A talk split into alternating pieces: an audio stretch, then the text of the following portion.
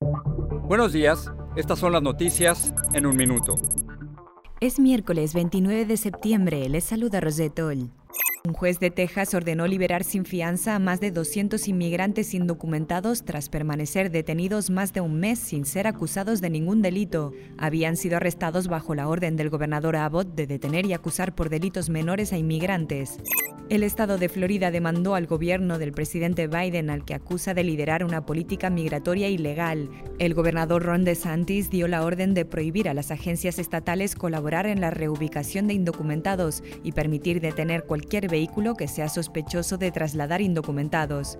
Las personas inmunizadas contra el COVID-19 con la vacuna rusa Sputnik, mayormente rusos y algunos latinoamericanos, seguirán sin poder ingresar a Estados Unidos a partir de noviembre, dado que esta fórmula no ha sido autorizada aún ni por la FDA ni por la OMS, como pide Estados Unidos. Un nuevo motín en una cárcel de Guayaquil, Ecuador, dejó al menos 30 muertos y medio centenar de heridos tras un enfrentamiento entre bandas rivales. Más información en nuestras redes sociales y univisionoticias.com.